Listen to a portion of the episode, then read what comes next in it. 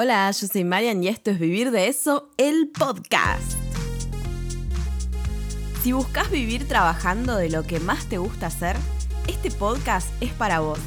Acá vamos a hablar de herramientas, estrategias, ideas y todo lo que está relacionado con emprender en un negocio rentable. Un negocio en donde puedas disfrutar cada día más viviendo de lo que te gusta. Prepárate un cafecito que ya empieza este episodio. Buenas, buenas, ¿cómo dicen? ¿Qué les va? Acá remanija, arre. Segundo episodio del año y yo ya tengo ganas de tirar todo por la ventana. Vamos a tirar la casa por la ventana este enero 2023. Eh, bueno, hoy vamos a hacer algo un poco más tranqui que el episodio anterior, que estuvo bastante intenso. Me gustaría que empecemos este año pensando cómo podemos mejorar nuestra web. ¿Qué podemos hacer para mejorar nuestra web? Y aviso antes de arrancar este episodio que obviamente les preparé un PDF, una guía gratuita, donde voy a agregar información sobre lo que vamos a ver en este episodio. Porque en este episodio vamos a ver cinco tips para poder mejorar nuestra web en 2023. Y lo que les voy a dejar en el PDF, además de los tips para que no se los olviden, son recursos de diseño para la web y qué preguntas te tenés que hacer en cada una de estas instancias que vamos a ver para ver si hace falta mejorar o no el diseño, a modo de checklist, digamos. Así que todo eso lo van a encontrar en el PDF que lo pueden descargar desde vivirdeeso.com.ar barra 62. vivirdeeso.com.ar barra 62. Ahí van a encontrar este PDF gratuito para descargar y que les lleve, le llegue a su casilla de correo. Yeah. Bueno, entonces vamos a ver cuáles son esos cinco tips para mejorar tu web en 2023. ¿Por qué intentamos mejorar la web? Bien, eh, es importante que todo el tiempo estemos intentando mejorar nuestra web para que quede actualizada, para que no quede mm, muerta, para que no quede ahí olvidada, para que no quede abandonada, cual casa abandonada. ¿Vieron esas casas que, que están como que el pasto de la vereda está todo largo y parece como que, bueno, les voy a contar una historia, miren, para arrancar esto, para que se den una idea de lo que es tener una casa abandonada. Yo, cuando mi abuela se murió, me mudé a su casa, en Tolosa, acá en La Plata. Eh, y la casa estaba en venta porque, bueno, la iban a vender, pero mientras tanto aprovechamos para vivir mi hermano y yo. Eh, y no para alquiler, básicamente. Y cuando vivíamos ahí, yo había un jardincito adelante que yo no cortaba el pasto jamás, pues paja, no tenía ganas, creo que no tenía ni para cortar el pasto, creo que no tenía eh, bordeadora o cortadora de césped. Entonces estaba bastante desarreglada la casa, el frente de la casa estaba horrible. Y además de eso, se nos había roto la persiana de la ventana de la, del frente, por lo cual esa persiana estaba siempre baja, eh, y tenía el cartel de venta todo daba a entender que en esa casa no vivía nadie. Resulta que cuando yo estaba en el trabajo un día, me llama por teléfono mi tía y me dice, me llamaron por teléfono, esto es muy gracioso, me llamaron por teléfono eh, unos vecinos porque parece que había gente sin casa, indigentes, que se habían empezado a tirar unos cartones en el jardín y se estaban instalando. Porque se ve que yo también había dejado la reja del jardín abierta, del colgada que soy. Igual no se podía entrar a la casa, más allá de que el jardín esté abierto, había que entrar a la casa, ¿no? Pero bueno, resulta que había gente instalándose en el patio, en el patio del frente, en el jardincito. todo por qué? Porque la señora tenía todo abandonado. Entonces desde ahí dije, bueno, voy a empezar a cortar el pasto, ¿vieron? Porque parece que esta casa no vive nadie y ya están asumiendo que se pueden instalar en mi patio. Yo no lo podía creer cuando me contaron, fue muy gracioso. Pero bueno, nada, cuestión que al final lo sacaron y eso, pobre gente, ¿no? Pero bueno, no podía dejar que vivan en mi patio, lamentablemente. Así que para que no se te venga gente a vivir a tu patio, a tu web, que no se te vengan a instalar a tu web abandonada, hay que hacerle unas mejoras todo el tiempo, hay que intentar mejorarla. No es una cosa de que todos los días vamos a entrar a ver, pero cada tanto una revisión Incluso con una revisión te vas a dar cuenta si hace falta rediseñar una web, porque las webs se la bancan durante cierto tiempo, pero los negocios mutan en general bastante y pasado cierto tiempo nos damos cuenta de que están, van quedando obsoletas las webs. Eh, cuando digo obsoletas es que llegan a un punto en el que ya no reflejan absolutamente nada de lo que es el negocio hoy en día.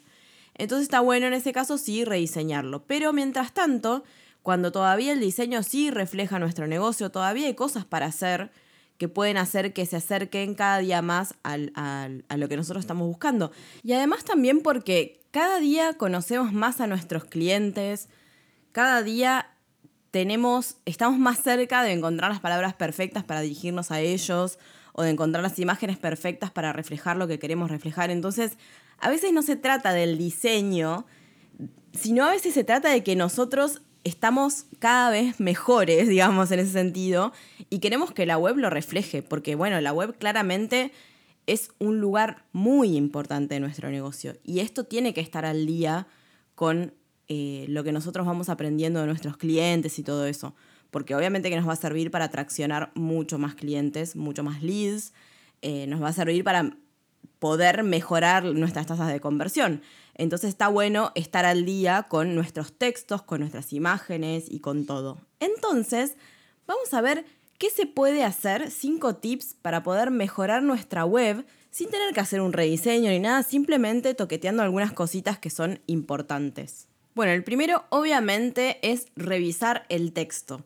Vamos a leer los textos y vamos a tratar de entender si realmente estos textos reflejan si lo que nosotros queremos decir, digamos, hoy en día, quiénes somos, nuestros valores, y además si realmente están respondiendo a las preguntas que nuestros clientes están haciendo, si realmente están siendo persuasivos para generar conversiones.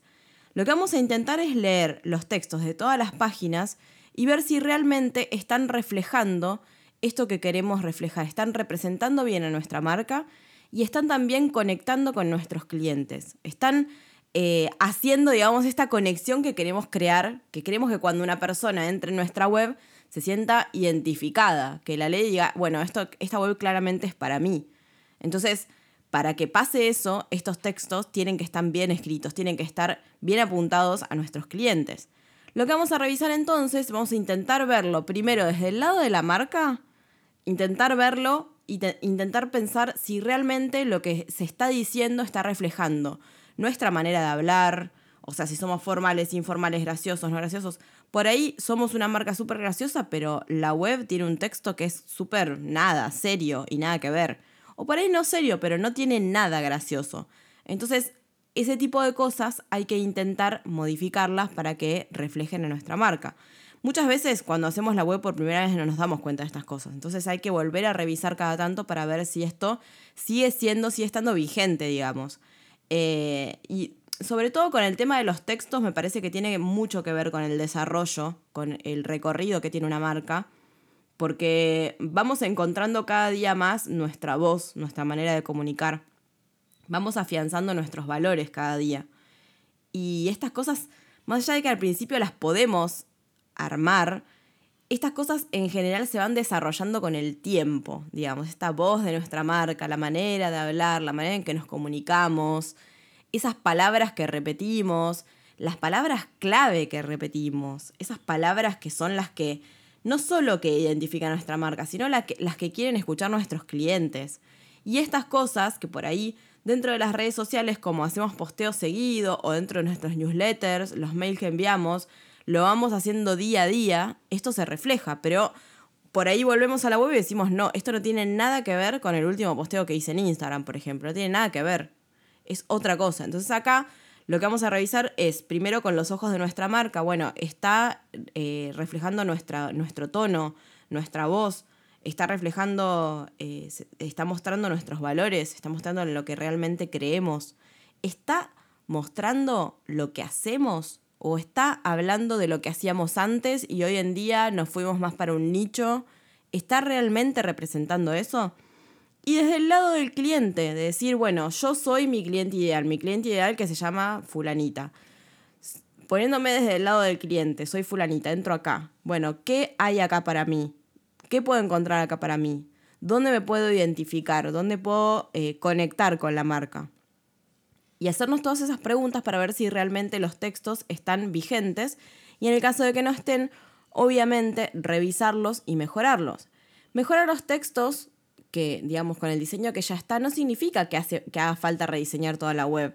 Muchas veces con solo modificar los textos alcanza. Entonces ahí es una cuestión de ir cambiando uno a uno los textos para que se adecúen a eh, nuestra marca como es hoy. A veces va a ser cambiar una palabrita o dos en, un titular, a veces va a ser escribir todo de nuevo, no pasa nada. Lo importante es que cuando no rediseñemos nuestra web, si queremos mantener nuestro diseño intacto, lo que tenemos que intentar siempre, que es lo que le digo a mis clientes, es que cuando revisemos los textos y reemplacemos textos, intentemos que tengan la misma extensión que los textos que había antes. De esa manera no arruinamos el diseño y todo queda muy prolijito y muy bello. Entonces, primer tip, entonces, revisar el texto y modificarlo en el caso de que haga falta.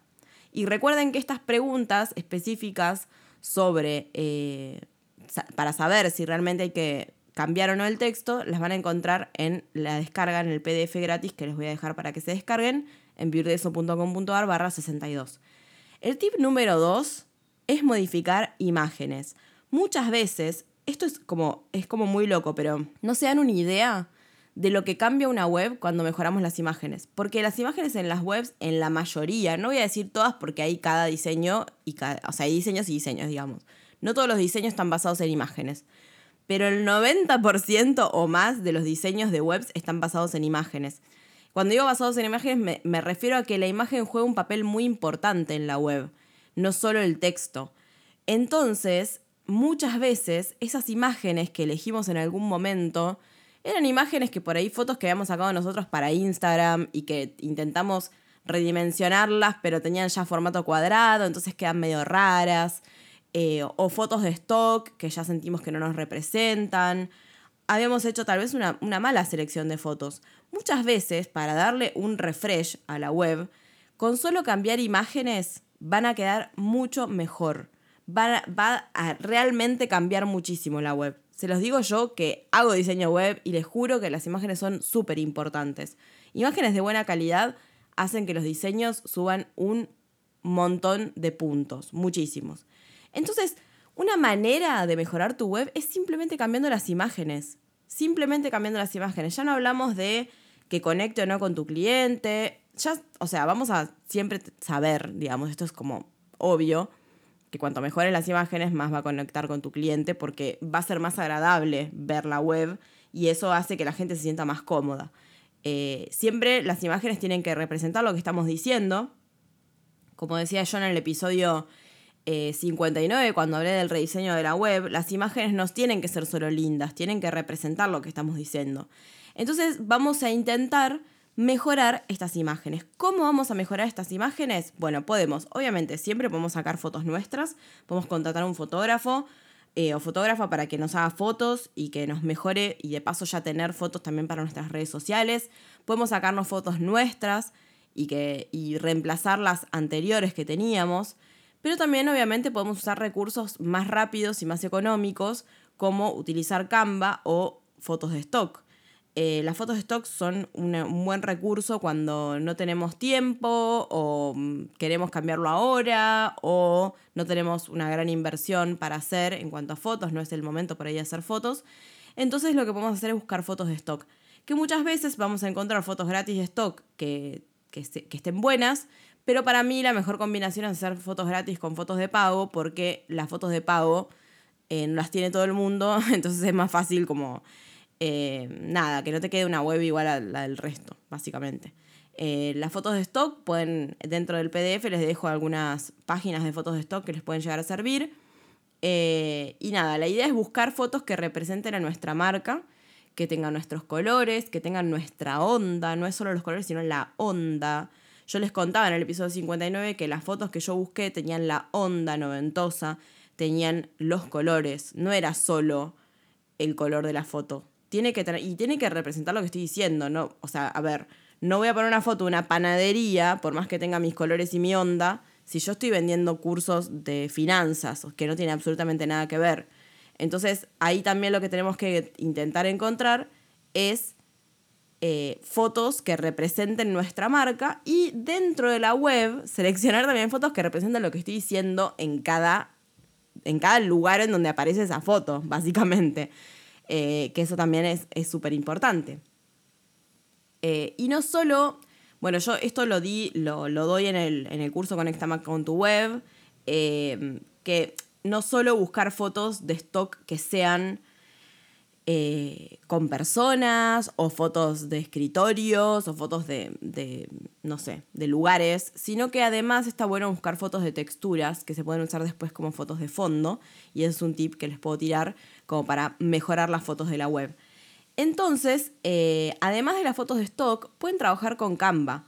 En Canva podemos encontrar fotos de stock, que pueden ser gratis o de pago también, si tienen Canva Premium eh, o Canva Canva Pro, no sé cómo se llama. Bueno, y después además pueden aprovechar Canva para hacer otro tipo de diseños. Por ejemplo, yo dentro de mi web, eh, si van a la página del podcast, hay una imagen que es eh, como un celular con, eh, con mi podcast para reproducir y unos auriculares. Em, esa foto la hice en Canva yo. No, no, no, me enrosqué mucho, chicos, la hice en Canva. Y ese tipo de cosas, además de lo que son fotos, ese tipo de diseños se pueden armar para una web y quedan bastante buenos. Montaje, ese tipo de cosas, digamos, quedan muy bien eh, y le dan una ondita. Entonces también se puede utilizar Canva para diseñar tanto ese tipo de cosas como banners que tengan unos buenos diseños y poder mejorar un poco. Eh, porque aparte ustedes piensen que en Canva está lleno de plantillas. Tipo, ni siquiera tienen que diseñar nada de cero, no tienen que ser diseñadores. Está lleno de plantillas que están hechas para, incluso hay plantillas para web, o sea, no, no hay que enroscarse demasiado, ya está todo hecho. Eh, simplemente tienen que buscar imágenes que a ustedes les venga bien y, nada, y, que tengan la onda y una plantilla que más o menos represente su marca y fue, tipo, no se enrosquen mucho.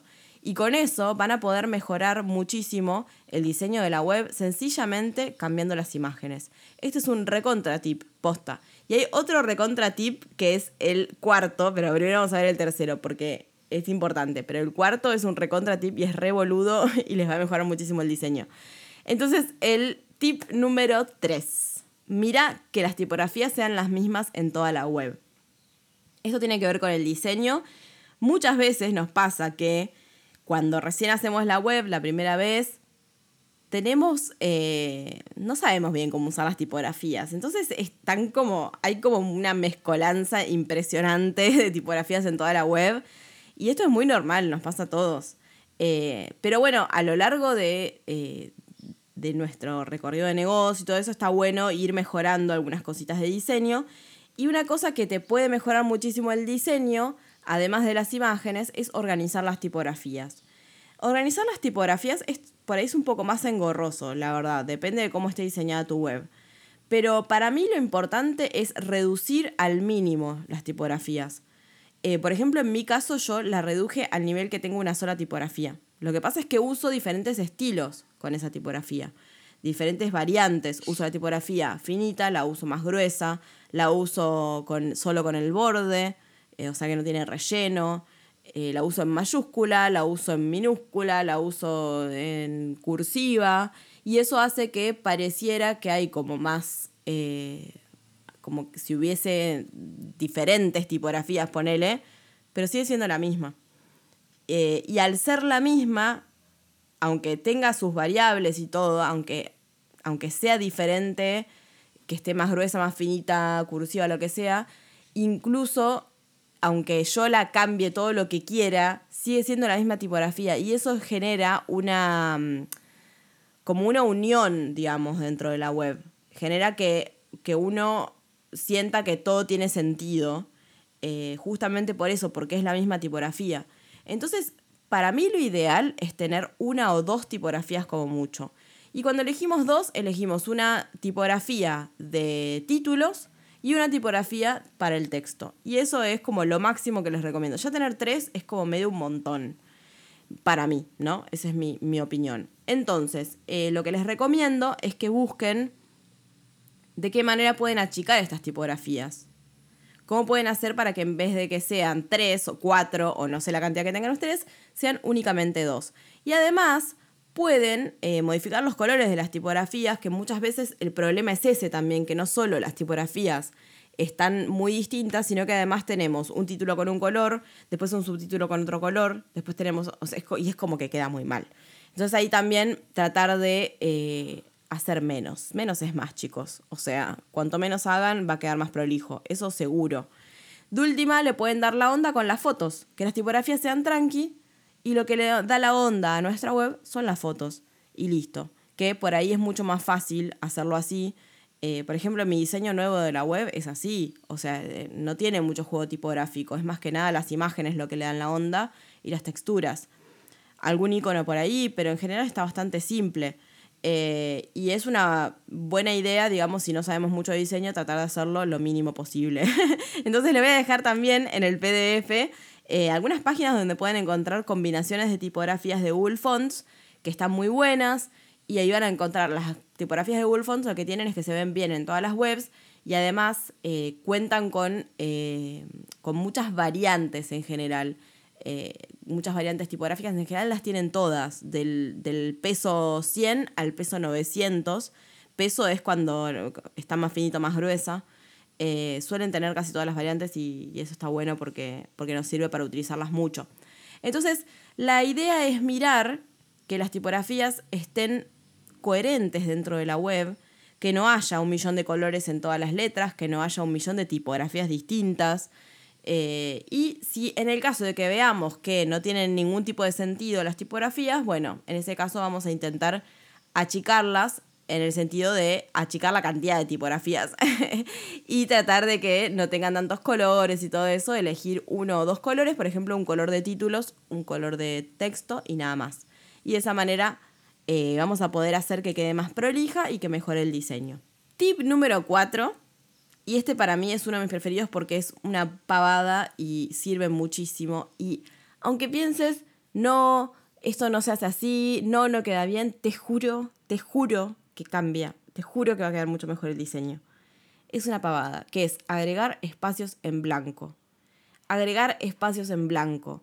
No te das una idea la cantidad de webs que tenés una cosa pegada con la otra por todos lados. Es como un choclo de cosas. Las webs no tienen que tener todo pegado, una cosa arriba de la otra, una sección y la otra pegada abajo y la otra pegada abajo, porque se hace imposible de leer, se hace engorroso de leer, se hace pesada. Vos bajás en esa página y decís, me voy, porque no sé ni qué mirar acá, porque es demasiado, todo demasiado junto. Justamente lo que hay que hacer es agregar espacios en blanco, hay que espaciar las cosas, hay que distanciarlas un poquito, hay que tratar de que no quede todo pegoteado. ¿Y cómo hacemos esto? Bueno, básicamente lo que vamos a intentar es separar las secciones de una web. Eh, Vieron que cuando vos entras en una web, tenés por ejemplo un banner y haces un scroll con el mouse, vieron que tiene la ruedita de scroll, hacemos un scroll y hay otra parte. Y hacemos un scroll y hay otra parte. Esas partes, esos cachos de contenido se llaman secciones en las webs. Y lo ideal es que esas secciones entre sí estén separadas. Y cuando hablo de separadas, me refiero a que tengan un mínimo de, no sé, 60, 80 píxeles, pero como mínimo de separación. Como mínimo. Yo les pondría más. A veces hay que poner hasta 150 píxeles, dependiendo de, del contenido y todo. Entonces, intentar separar un poco estas secciones, agregar estos espacios en blanco para que no quede todo pegoteado y eso va a mejorar muchísimo el diseño. Y ustedes dirán, eh, pero si la gente baja y va a parecer que no hay nada abajo. Sí, gente, la gente sigue bajando igual. No va a pensar que no hay nada más abajo. La gente sigue bajando igual. Todo el mundo baja igual. Si quiere seguir viendo la página, va a seguir bajando hacia abajo. Así que no se preocupen. Eh, no pasa nada. No es que van a dejar de leer porque hay un espacio. No. O sea, la gente sigue leyendo igual. Es solo para dividir las cosas, porque si no queda todo pegado y no sabemos que una cosa es distinta a la otra, no entendemos ahí la diferencia y eso hace que no leamos, que nos resulte molesto. Bueno, y vamos al último tip, que es organizar los colores. Sí, porque además de organizar las tipografías, existe la posibilidad de organizar los colores también. Pero a mí me gustaría que ustedes revisen esto de a poco, que no entren y digan, uy, no, hay que cambiar los colores, las tipografías, los textos, las imágenes. No, vamos a ir de a una cosa. Vamos a analizar de a una cosa y vamos a ver si realmente hace falta hacer cada una de estas cosas. Muchas veces es una u otra. A veces van a ser todas. Bueno, no sé. ahí, ahí vos verás cómo te organizás para hacer todo ese trabajo. Pero bueno, vamos a ir de a uno. Entonces, por último, organizar los colores. Muchas veces pasa que hay muchos colores en la web. que hay muchos colores y que están todos como mezclados, como que no se entiende si un color es más importante que el otro. Para mí hay como colores que son más importantes que otros, que aparecen más que otros, ¿no? Porque ustedes en las redes sociales incluso verán, o sea, se dan cuenta que no todos los colores aparecen por igual en nuestros posteos. Muchas veces hay un color que es el más importante, el color de énfasis eh, o el color principal, que es el que aparece más. Entonces en la web se tiene que mantener esa coherencia también. Y está bueno poder hacer un análisis también del tema de los colores. Bueno, estos colores que hay acá son los mismos que yo estoy usando hoy o mi paleta cambió. Eh, estos colores que estoy usando yo estoy usando acá en la web toda la paleta y en las redes sociales uso solo tres? ¿O cómo es, digamos? ¿Qué diferencia hay entre los colores que están en mi web y los colores que deberían estar o que estoy trabajando en las redes sociales y me gustan? Eh, y de esa manera tratar de organizarlo. Como siempre les digo, lo mejor es lo minimalista, entonces cuanto menos cantidad de colores trabajemos, a ver, no digo que solo usen uno, pero a lo que voy es que traten de no hacer todo demasiado colorinche, porque lo que pasa es que cuando uno no sabe de diseño, es muy difícil manejar el tema de la paleta de, los colores, si no sabes. Y lo más probable es que te quede mal. Entonces, por eso lo ideal es intentar eh, trabajar con pocos colores y no con tantos. Entonces se puede reducir la paleta dentro de la web, no usar tantos, también pueden pensar eh, en, la, en, utilizar los colores por secciones o por páginas. Por ejemplo, que una página tenga más que nada dos colores y otra página tenga otros dos colores. O un color igual, por ejemplo. Imagínense que ustedes usan el, no sé, el rosa como el color que más predomina en la web, en su paleta. Y luego tienen, no sé, amarillo, verde, naranja, ¿no? Por decir algo. Entonces pueden hacer que una página tenga, sobre todo predomine el color rosa y el naranja, y en otra página que predomine el rosa y el verde. De esa manera, el rosa sigue estando, pero, y, también van a aparecer todos los colores, pero no van a aparecer en todos lados todos los colores. Como tratar de organizar eso, tratar de, de ver cómo los vamos a usar.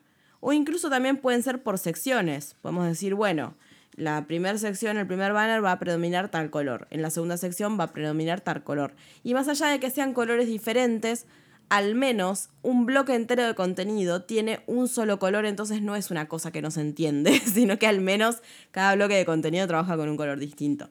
Eh, y de esa manera es más fácil, digamos, que quede coherente y que no quede todo como, no sé, como la web de un payaso, qué sé yo.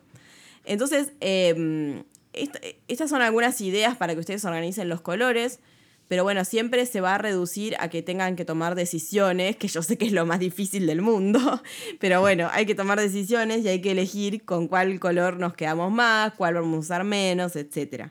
Yo, por ejemplo, no sé si se dieron cuenta, pero yo antes usaba el color amarillo y ahora no lo uso más. Eh, y de hecho el verde, que lo usaba mucho, lo estoy usando cada vez menos y estoy usando más que nada violeta. O sea, saqué el amarillo e incorporé el violeta en, la marca. Y bueno, nada, que no es que no, no va a aparecer nunca más en la vida el amarillo, pero ya no está, ya no lo uso casi. Porque me di cuenta que no pegaba con lo que yo quería hacer y no lo podía encajar bien, entonces decidí sacarlo. Y bueno, puede pasarles eso a ustedes también. Entonces, es momento de tomar decisiones. Bueno, voy a sacar el amarillo, lo voy a sacar, lo saco. Listo, lo cambio por otro color. O por negro, qué sé yo. Así que bueno, eso sería el último tip, organizar los colores de la web y de esa manera les va a quedar mucho más prolija.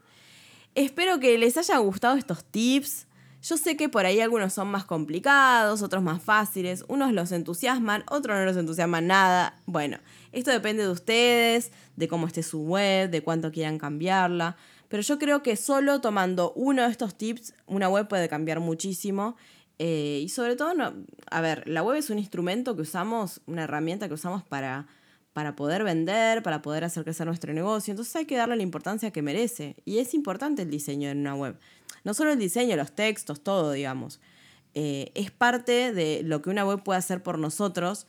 Tenerla, o sea, tenerla al día y tenerla bien va a hacer que funcione mejor. Entonces hay que darle bola.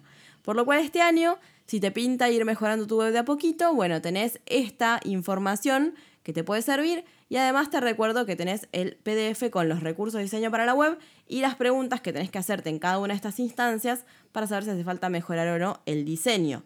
Este PDF lo encontrás en vivirdeeso.com.ar barra 62. vivirdeeso.com.ar barra 62. Y nos vemos la semana que viene con otro episodio de Vivir de eso, el podcast. Espero que te haya gustado este episodio porque le puse todo mi amor. no, aparte me encanta hablar de diseño web. Así que bueno, espero que sus webs queden muy hermosas y que me las manden porque yo quiero saber cómo quedan. mando un beso grande. Nos vemos la semana que viene. Adiós.